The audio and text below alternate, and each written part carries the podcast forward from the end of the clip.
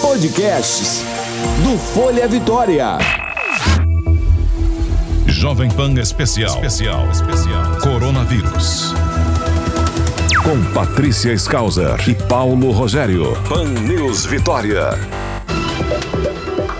Doutora Filomena, bom dia. Bom dia, Patrícia. Olá, doutora, bom dia.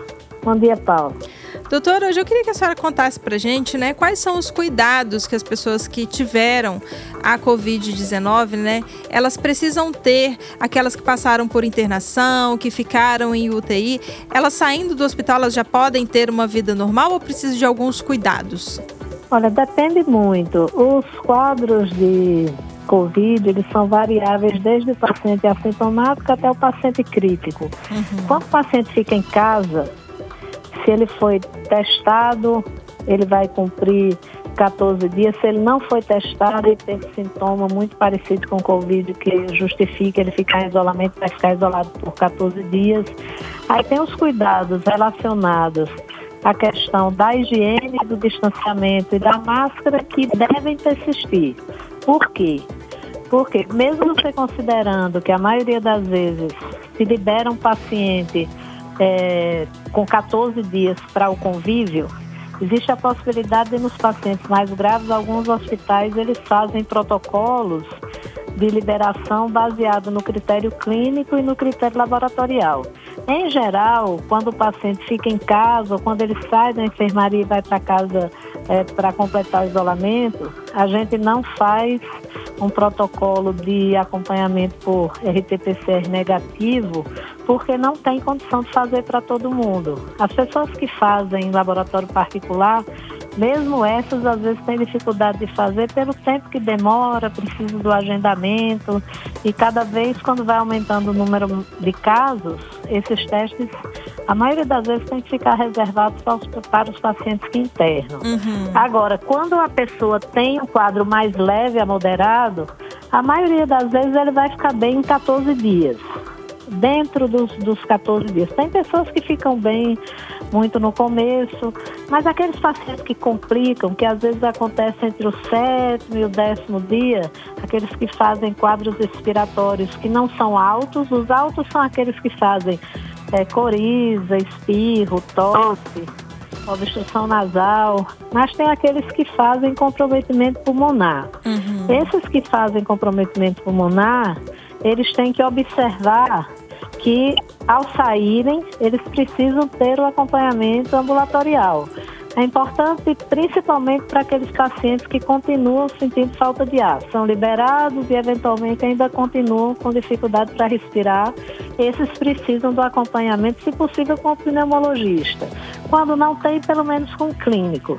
Uhum. Porque esses pacientes, eles não vão poder, por exemplo, voltar a fazer exercício normalmente antes da liberação.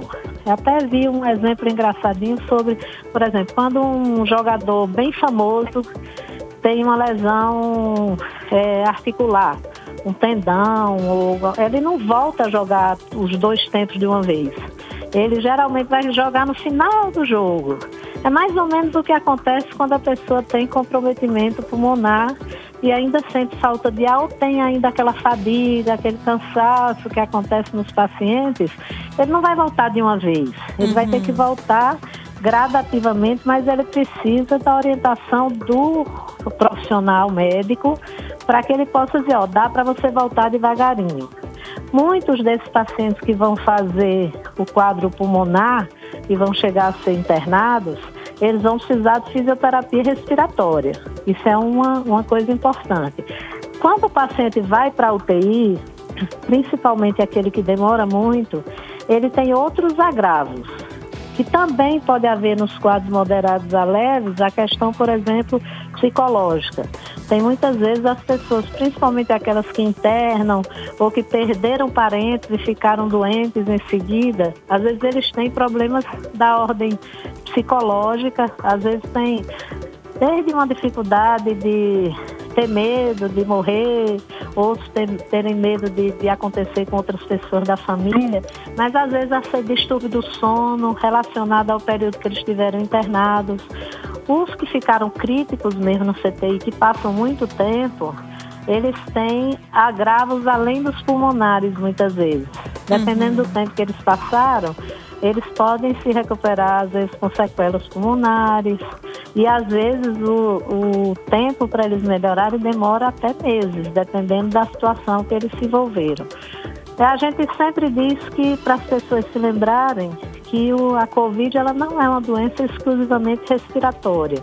Existe um processo inflamatório e um processo relacionado à formação de trombos, que eu falei que são os coágulos, uhum. que podem obstruir várias áreas do, do organismo, incluindo poder ter uma evolução para insuficiência renal, alterações vasculares, chegando a poder ter obstruções vasculares que levem a acidentes vasculares cerebrais. O paciente pode ter comprometimento cardíaco, e também existe, então, tudo isso tem que ser olhado para saber quando que pode liberar esse paciente para fazer as atividades normais.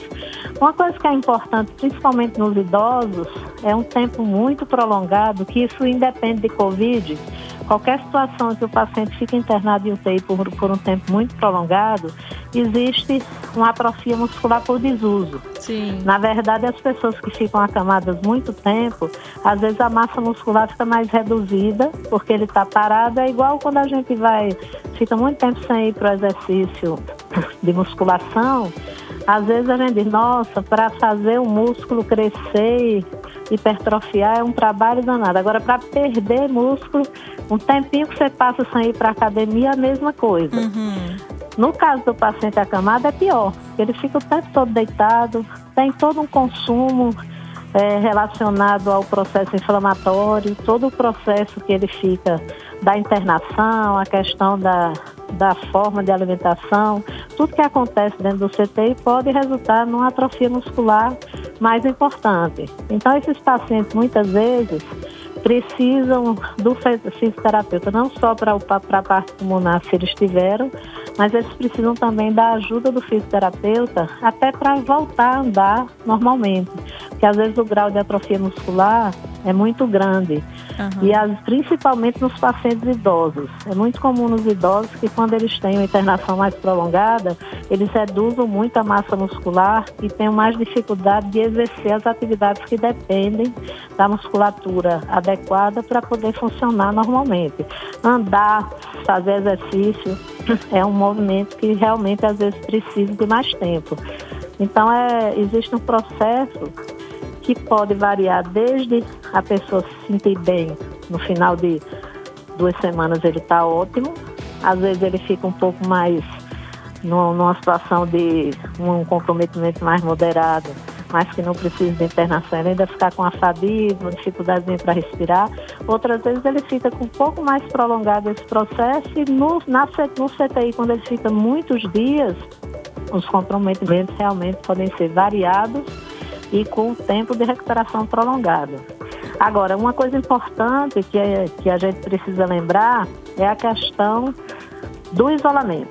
Quando você está internado no CTI, alguns hospitais fazem protocolo de só liberar o paciente depois de carga viral negativa. As uhum. pessoas que estão tendo Covid, muitas vezes vão para casa, elas ficam, ah, eu tenho que fazer teste. Normalmente não tem como, porque não tem como fazer pela dificuldade operacional mesmo. Uhum. O ideal seria que todo mundo pudesse fazer teste e fosse liberado para convívio quando ele tivesse negativo. Sim. O que a gente tem notado, assim, que é mais fácil de entender, e por isso que se estabelece também os 14 dias, porque é muito é evidente a informação assim, quando as pessoas têm possibilidade de serem acompanhadas, não, mesmo que elas não façam o teste, considerando pelo menos 10 dias do primeiro sintoma, sendo que os últimos três dias ele não teve sintoma nenhum, por exemplo, não teve nem febre e não estava medicado. Uhum. Aí você considera que essas pessoas têm mais possibilidade de se recuperarem sem a, a, tanta preocupação em relação à transmissão deles. Mas os 14 dias de isolamento, eles são mais corretos para você estar tá dizendo que as pessoas têm que cumprir. Volta ao convívio é uma coisa importante de lembrar que mesmo você tendo tido a doença e tendo ficado com o anticorpo IgG positivo, isso não significa que você para de fazer parte da cadeia de transmissão. Por quê? Porque você pode carrear com as suas mãos não higienizados adequadamente o vírus de superfícies ou de uhum. contato mais próximo que você teve com a pessoa, ele espirrou, bateu o gotículo na sua mão. Então, as pessoas têm que manter os cuidados higiênicos, o distanciamento social e é muito importante também usar máscara, principalmente para aquelas pessoas que eventualmente tiveram sintomas pulmonares e ainda estão em recuperação do processo do pulmão ou que elas têm quadro de asma e que depois da Covid ainda precisam de acompanhamento, elas precisam por elas, para que não peguem outras viroses ainda em processo de recuperação do processo pulmonar, mas também é importante para uniformizar a conduta fora de casa, que todas as pessoas fazem parte da cadeia de transmissão e elas devem seguir a orientação de usarem máscaras, mas também porque a gente não tem ainda certeza da imunidade permanente. Então, se entende que a pessoa que se recuperou e tem IgG pode ter uma imunidade transitória, mas a gente não sabe até que ponto isso impede até, é, garantidamente que ela não possa se reinfectar. Então, isso tudo faz esse contexto realmente ser diferente, né? Então, a pessoa não está liberada de tudo. Ela vai ter que continuar fazendo todos os cuidados. Pois é, doutora Filomena, a gente agradece mais uma vez pela atenção aqui com os ouvintes, trazendo explicações e a gente continua nosso bate-papo da semana nesta sexta-feira, tá ok? Muito obrigada, tá, gente? Um abraço. um abraço. Um abraço.